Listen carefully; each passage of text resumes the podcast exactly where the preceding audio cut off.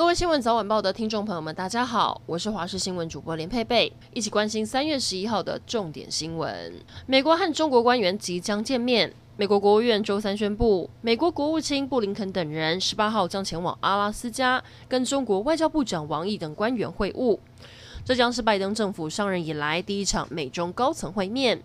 对此，中方还没有做出回应。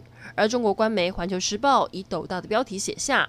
这是美国单方面宣布，究竟美国和中国具体会谈论什么样的议题，目前还不清楚。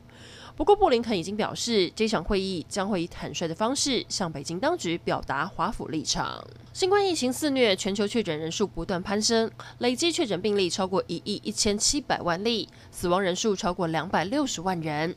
自英国变种病毒去年九月首次在英国现踪，目前已蔓延到一百多个国家。英国医学期刊周三发表的研究发现，英国变种病毒除了具备高传染力之外，致死率比其他变种病毒更高，高出百分之三十到百分百。美国众议院外交委员会举办听证会，国务卿布林肯应邀作证。美国国务卿布林肯赞扬台湾拥有强健的民主政体，是国际社会重要的科技重镇，不仅造福自身人民，也是一个能对世界做出贡献的国家。美国认为台湾是美国无价的安全伙伴，也是全球卫生事务的伙伴，因此他承诺将会推动台湾参与世界卫生组织，并邀请台湾出席拜登总统主办的民主峰会。社会焦点来关注。看日出却发生火烧车，有一群来自桃园的四名大人、三名幼童，凌晨四点多开车到五岭观景台欣赏日出。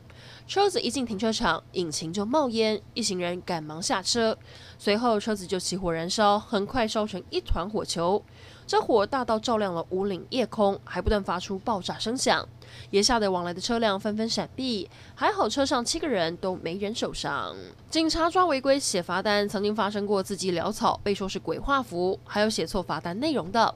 为了减少出错率，台中市交通警察大队试用电子举发制单系统，利用警用小电脑填违规资料，一分钟就开好单。机器还有防呆装置，填错了会跳出视窗提醒，避免开错单。今天行政院会再继打防措施，要通过房地地合一税修法，除了延长短期持有的定义，改为两年内买卖课税百分之四十五，也针对法人加重规定。业界有警示声音出现，认为房地合一税修法对民众和产业冲击大，会让房地产市场彻底冷掉。而先前讨论热度高的囤房税，财政部也表示暂时不推了。最后来关心天气，终于挥别阴霾的天气，今天东北季风减弱，北台湾气温回升。今天下雨的范围也缩小，只剩下东半部有局部短暂雨，其他地方都是晴到多云。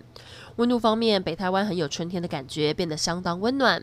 北部、东半部高温在二十四到二十六度，中南部二十五到二十八度。最后提醒您，把握今天星期四的好天气，因为空档就这么一天。明天将会有新一波东北季风南下，明天下半天北部、东半部会出现局部短暂阵雨。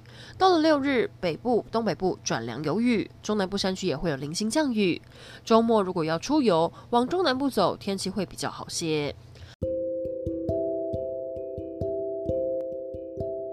以上整点新闻，感谢您的收听，我们再会。